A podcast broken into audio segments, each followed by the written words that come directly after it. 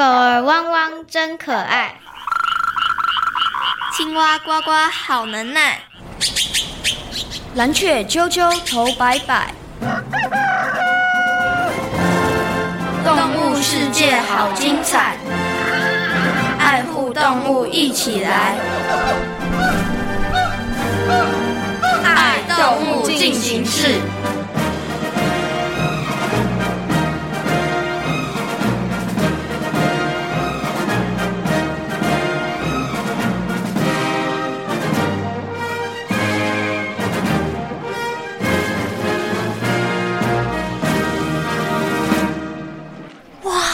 真是太厉害了！我刚刚啊，只是小试身手而已，改天有机会我再好好表演一下。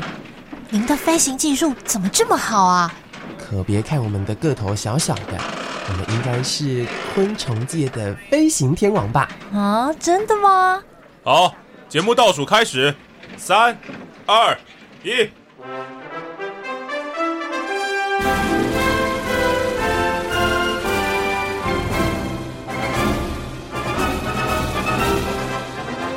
各位大朋友、小朋友，大家好！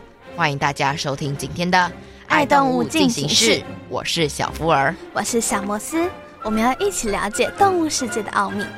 小摩斯，你知道我们今天要准备介绍的动物主角是谁吗？答案是蜻蜓。我觉得蜻蜓的飞行技术真的超级厉害，让我非常的佩服。Bingo，你答对了。我们今天要介绍的就是生活中常常会看到的蜻蜓。小摩斯，你曾经在哪里看过蜻蜓呢？我常常在干净的池塘边，或是我们学校的一个鱼菜共生的保护区，也可以常常看到蜻蜓。小福尔，那你应该也看过蜻蜓吧？你在哪里看到蜻蜓呢？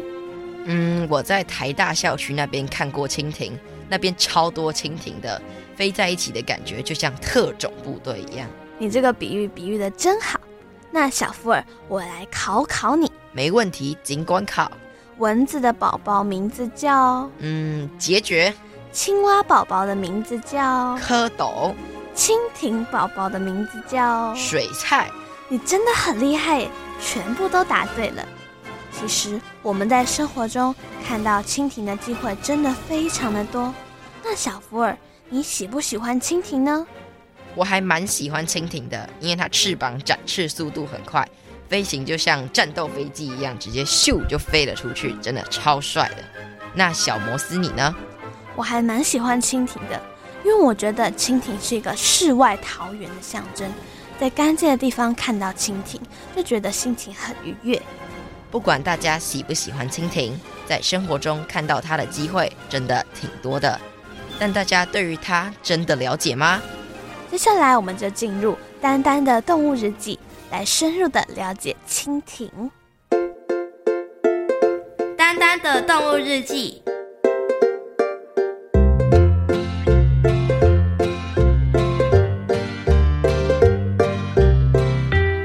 随着时间一分一秒流逝，麻雀喳喳的脸色越来越难看，因为老是姗姗来迟的乌龟阿布。今天他又迟到了，阿布，这已经是你第五百零八次迟到了。渣渣，你别怪阿布了，乌龟走路的速度本来就比较慢呀。那知道自己动作慢，就应该早点出门啊。今天我本来不会迟到的，但因为遇到蜻蜓飞飞，你们知道吗？这个周六，他要在小池塘举办飞行技巧比赛耶！哇，那听起来一定很棒。听说啊，飞飞的技术一级棒，不只能直着飞，甚至侧着飞，据说还能够倒着飞呢。等等等等，我也算是个飞行专家，可是我从来没有听说过哪种动物可以倒着飞的，这是吹牛吧？喳喳。到时候我们一起去看，不就知道真相了吗？星期六一早，小池塘边就挤满了动物，在大家热情的鼓掌声中，蜻蜓飞飞的表演赛开始了。蜻蜓飞飞不停地穿梭来又穿梭去，用迅雷不及掩耳的速度从左边飞到右边。大家才一眨眼，它又笔直地飞上天空。尤其当倒着飞的拿手绝活出现的时候，现场更是响起了如雷的掌声。你们看，菲菲真的很厉害哎！我看渣渣一定没有办法飞得像它一样。哎，我是鸟类，又不是蜻蜓。当表演赛结束，大家还不停地热烈地讨论的时候，这时蜻蜓菲菲飞到了乌龟阿布的身边。嗨，阿布，谢谢你来看我的表演。菲菲，你的表演真精彩！菲菲，你好厉害哦！为什么你的飞行技术可以这么棒？这是因为我们有一对厉害的翅膀，飞翔的时候可以随意改变翅膀的角度，而且还能瞬间加速。哇，真惊人！这我就办不到了。自从欣赏了蜻蜓菲菲精彩的飞行表演之后，麻雀渣渣、乌龟阿布和兔子阿咪就常常到小池塘边，请菲菲好好的飞上一圈，让大家大饱眼福。平静的彩虹森林，今天却有点不太一样。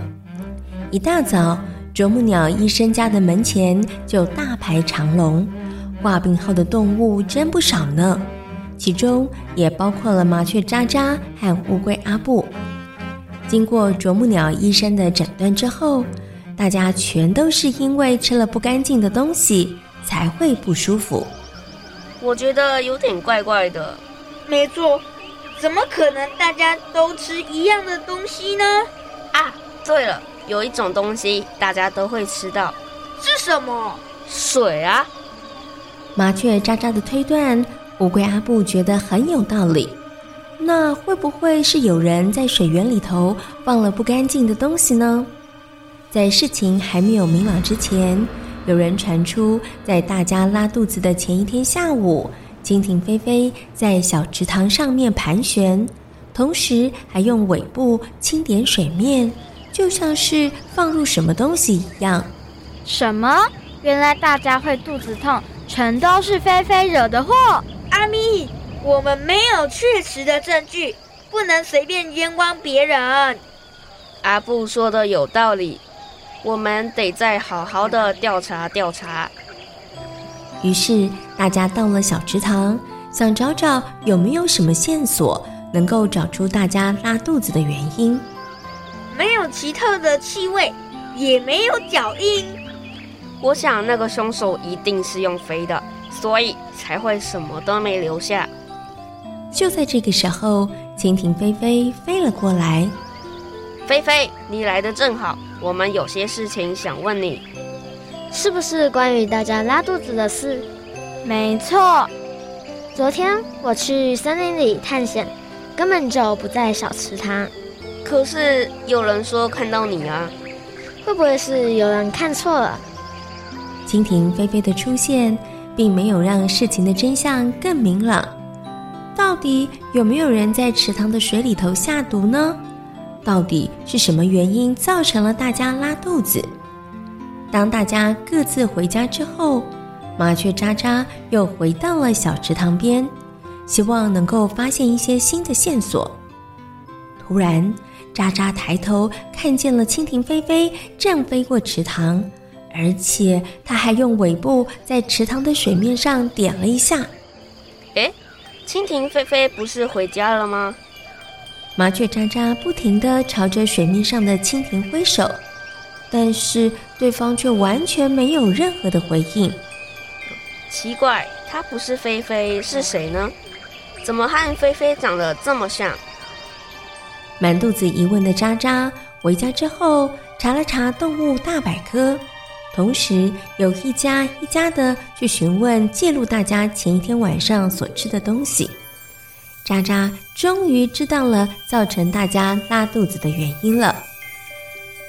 第二天，麻雀渣渣要乌龟阿布和兔子阿咪到快乐森林的牛奶运送工厂。渣渣，你叫我们来这里干嘛啊？你们不是也想要知道大家拉肚子的原因吗？没错。不过，不是水的问题吗？哎呀，不是啦。我发现昨天晚上拉肚子的人，全都吃了和牛奶有关的料理，像是起司牛奶汤、牛奶番茄饭、牛奶布丁。对对对，我昨天吃了牛奶通心粉。后来经过我的调查，我发现牛奶运送工厂的温度有问题，所以大家昨天喝到的牛奶都有问题，所以大家才会拉肚子。可是也有人看到菲菲在池塘里放了不干净的东西呀、啊。其实那个不是菲菲，那是豆娘。豆娘和蜻蜓长得很像，辨别方式是：蜻蜓休息的时候翅膀是平放的，而豆娘是竖起来的。至于豆娘在池塘里放的不是脏东西，而是它在产卵。让大家拉肚子的幕后毒手终于找到了。而自从拉肚子事件之后，大家更加的注意饮食的卫生，而被冤枉的蜻蜓菲菲也洗刷了罪名。现在，它又可以开开心心的展现它精彩的飞行技巧了。就算是蜻蜓点水，也不会有人乱怀疑喽。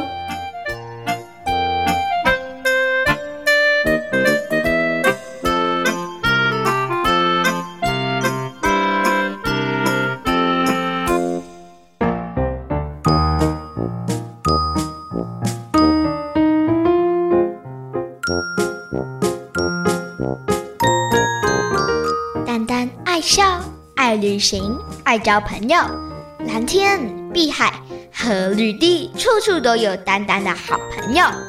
今天是谁来报道？是飞行技术一级棒的蜻蜓菲菲。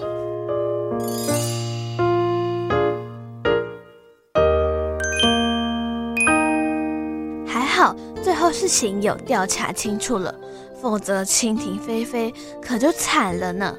我觉得这个故事真的很有趣，可以让大家更加认识的蜻蜓，要不然很容易跟豆娘搞混了。小摩斯，你觉得蜻蜓最特别的地方是什么？我觉得蜻蜓最特别的地方就是它是一个飞行高手，它可以在天空上飞来飞去，让我非常的羡慕。但我觉得它最特别的地方是它捕食技巧非常好，超级无敌扯的。它能在三十分钟内吃光与自己体重相等的食物，哎，天哪，真的太惊人了！难怪有人称蜻蜓为空中霸王，它们真的超猛的。虽然大朋友小朋友常看到蜻蜓，但是大家对于蜻蜓应该有许多问题。小摩斯，你觉得大家对于蜻蜓会有哪些问题呢？我会想要知道该如何分辨蜻蜓和豆娘。如果他们两个在我眼前，我一定分不出来。那小福尔，你会想要问蜻蜓什么问题呢？嗯，我会想要问蜻蜓为什么是飞行高手？是因为他们有四个翅膀吗？哦，那我们要来解答一下，刚刚正确答案到底是什么？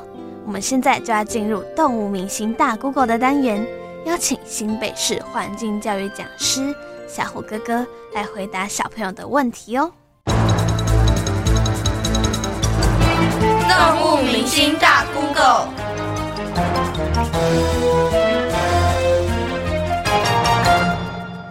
蜻蜓是变态昆虫吗？有哪些生活习性？大家好，我是小虎哥哥。蜻蜓是变态昆虫吗？哇，听这个名字就觉得啊，怎么这么变态呀？我那我们要先来知道什么叫做变态。昆虫呢，其实都是变态的生物。这个变态呢，不是指的它怎样，它很奇怪，或是它色色的，而是指它会有形态上的改变。什么叫形态上的改变呢？最明显的就是蝴蝶小时候叫做毛毛虫，它是不是差很多？所以呢，像是青蛙，它们也会有所谓的变态哦。蝌蚪跟青蛙长得不一样，这叫变态。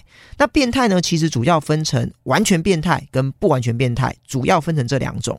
完全变态指它的形态改变非常剧烈，像刚刚说的毛毛虫跟蝴蝶长相就差很多，但是因为长相差很多的关系，所以怎样？它必须要有一个时期叫做蛹。那蜻蜓呢？它是属于不完全变态，好，的就是说它的小时候跟长大其实有点相似，只差着有没有翅膀。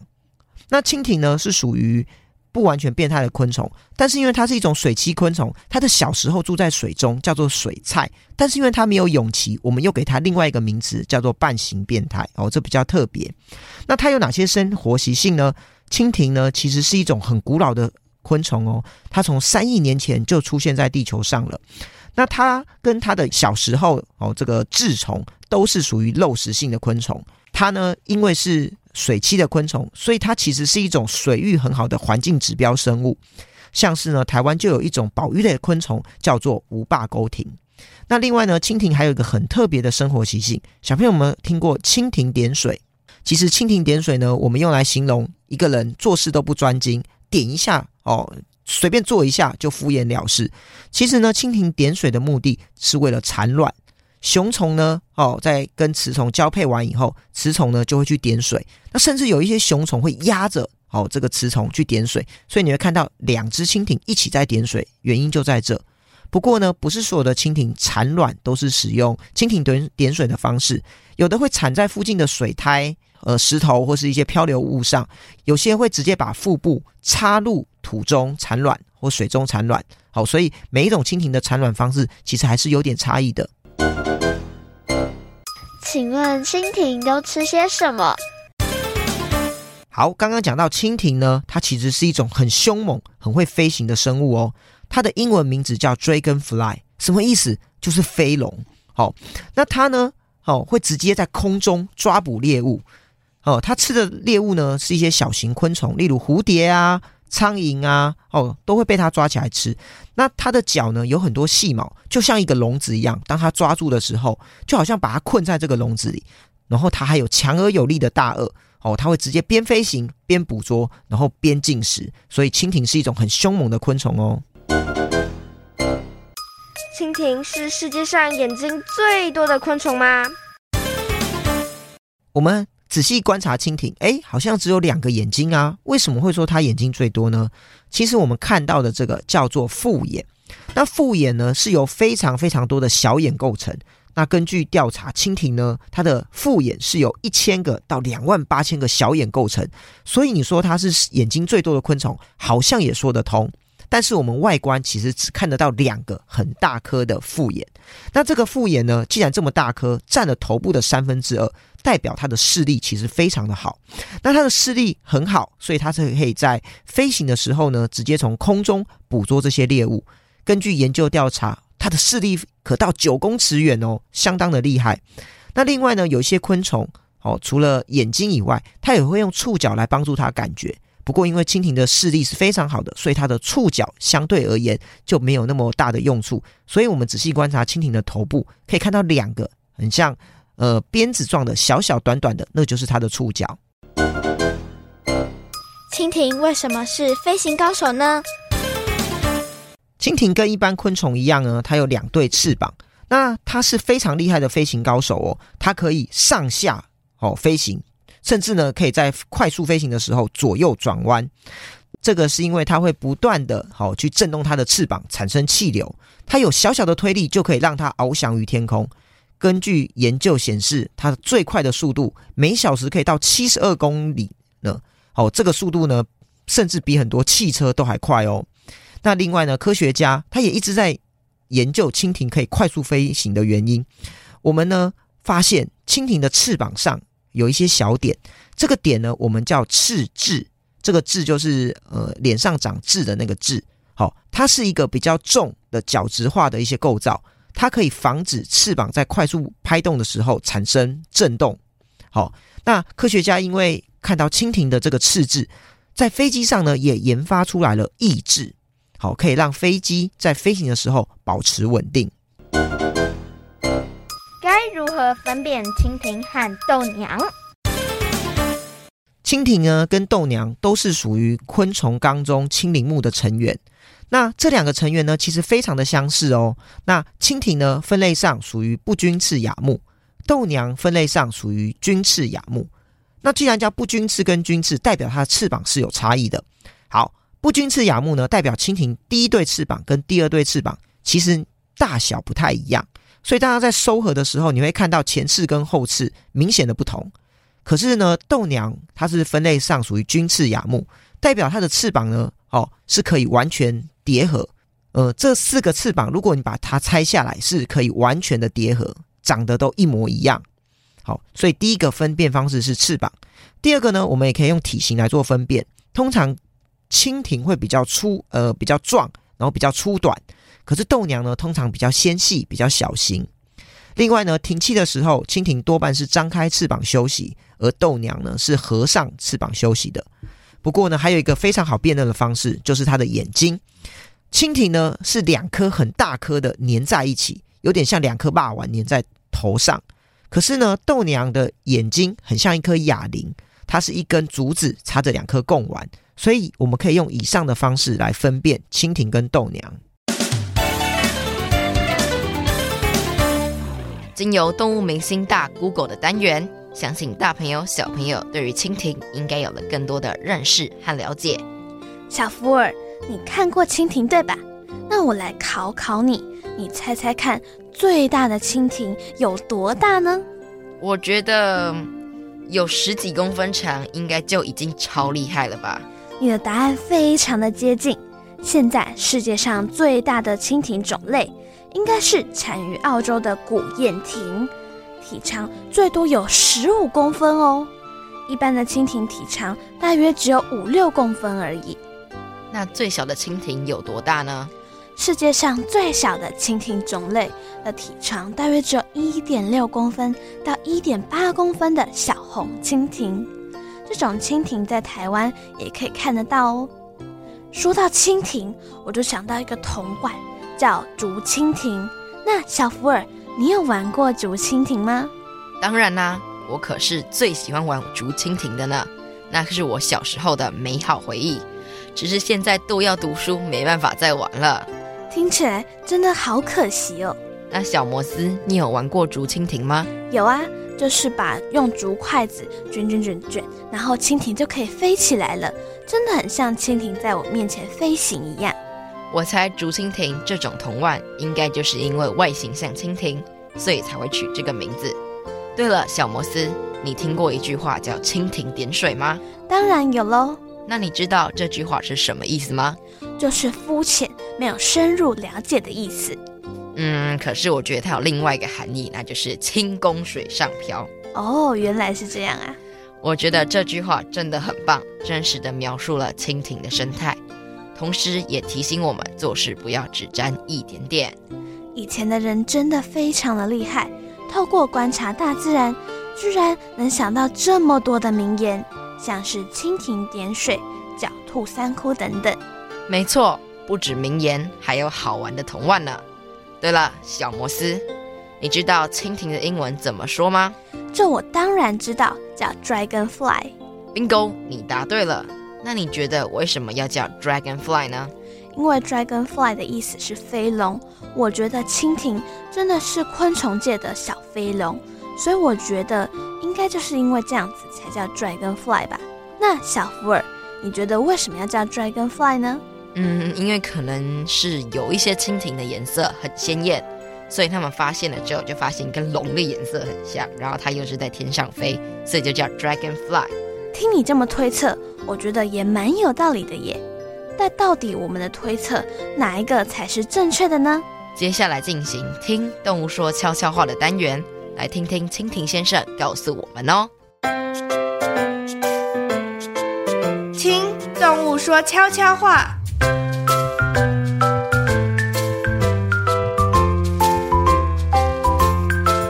各位大朋友、小朋友，大家好。我是昆虫界的空中小霸王蜻蜓。许多昆虫啊，看到我们会退避三舍。其实我们真的没有这么可怕啦。有些中国诗词中常会出现描写蜻蜓的句子，像是杜甫的“穿花蛱蝶深深见，点水蜻蜓款款飞”。另外，日本人也超喜欢我们的哦。日本甚至还有“蜻蜓王国”、“蜻蜓岛”的称号呢。在日本的高知县也拥有全球第一座蜻蜓自然保护区——蜻蜓自然公园哦。不过，虽然日本人很喜欢我们，但是啊，西方人可就不太喜欢我们了。这跟我们的英文名字 Dragonfly 有关系。而为什么我们会叫 Dragonfly，其实跟一个故事有关。我记得啊，这个故事是这样的：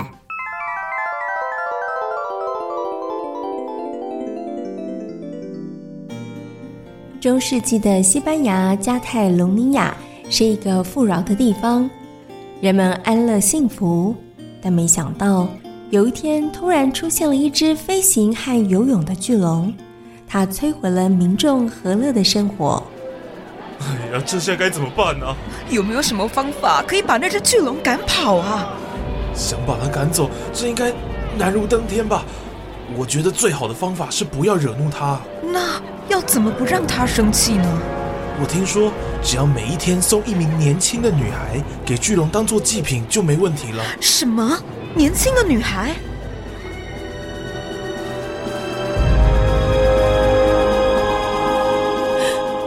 女儿啊是妈妈对不起你，妈，你别难过了。能为大家牺牲，我也觉得是一件光荣的事。这巨龙不消失，大家就没有办法过幸福的日子。许多年轻的女孩因为巨龙失去了性命。有一天，连美丽的公主也不幸的成为了祭品。这时，有一位骁勇善战的武士出现了，他就是乔治亚。公主，请您不用担心，我一定会杀死巨龙的。乔治亚奋力地和巨龙搏斗，他用剑刺入了巨龙的心脏，刹那间，巨龙的身上喷出了鲜血，染红了四周的草地。结果，草地上开出了一朵朵鲜红的玫瑰花。英勇的武士救出了公主，他并且摘下了其中一朵玫瑰花送给美丽的公主。而加泰隆尼亚也把这一天定为圣乔治屠龙纪念日。在罗马尼亚的传说中，圣乔治拥有一匹美丽的白马，但是这匹马却受到了恶魔的诅咒，恶魔将它的外表变成了一只巨大。具有翅膀的昆虫，你们看到那一只大昆虫了吗？当然，真是太可怕了。所以有人称它为“恶魔之马”或“恶魔的飞虫”。在罗马尼亚语中，“龙”跟“恶魔”是使用同一个单词，于是英语的时候，“恶魔”成为了“龙”，字词就被转化为“空中飞龙 ”（Dragonfly）。这也就是蜻蜓名字的由来。不过，就是因为这个名字的缘故，所以西方都把蜻蜓视为不祥物。以前，瑞典甚至流传着恶魔以蜻蜓作为称量人类灵魂的道具呢。真没想到，东西方对于蜻蜓的看法有这么大的差异。我还是要慎重的告诉大家，我们蜻蜓真的跟恶魔没有什么关系啦。一般蜻蜓的飞行时速是四十公里，而在某些必要的时候啊，最快甚至能达到一百公里以上的时速哦。长久以来，我们的飞翔能力都是科学家感兴趣的研究题材。其实现在大家也很看重我们蜻蜓的数量，因为我们是逐水而居的昆虫。也可以透过我们监测水域污染、评估环境，所以我们可以说是生态指标。只要大家好好的维护环境，不只对蜻蜓有好处，对人类也是件不错的事，不是吗？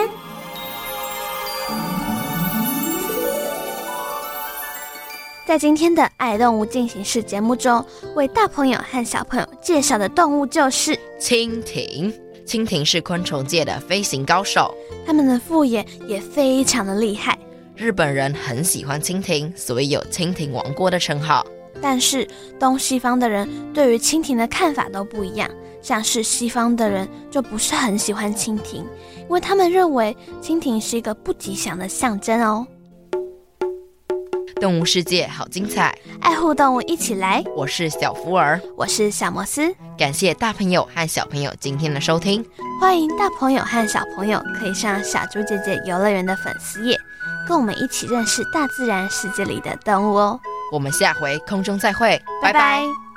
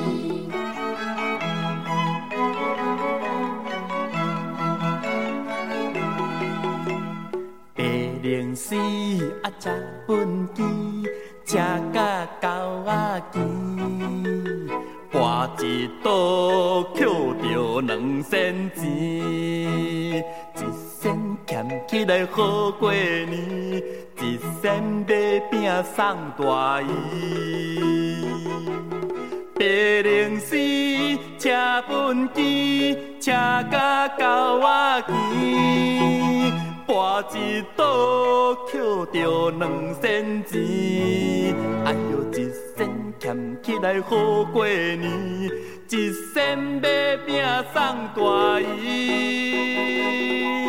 送大姨，送大姨。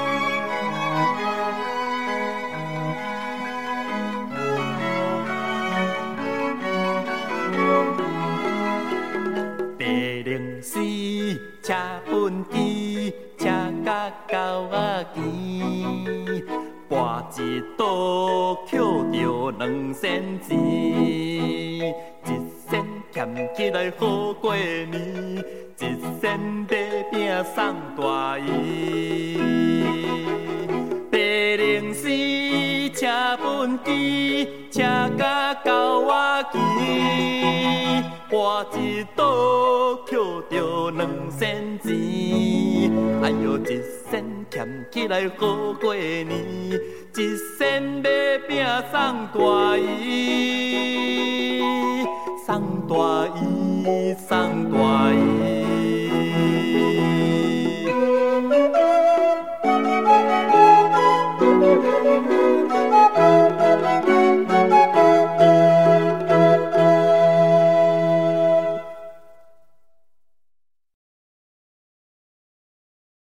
留言给予我们五星好评，想收听更多节目，请到教育电台官网或 Channel Plus 频道收听哦。宝朋友吗。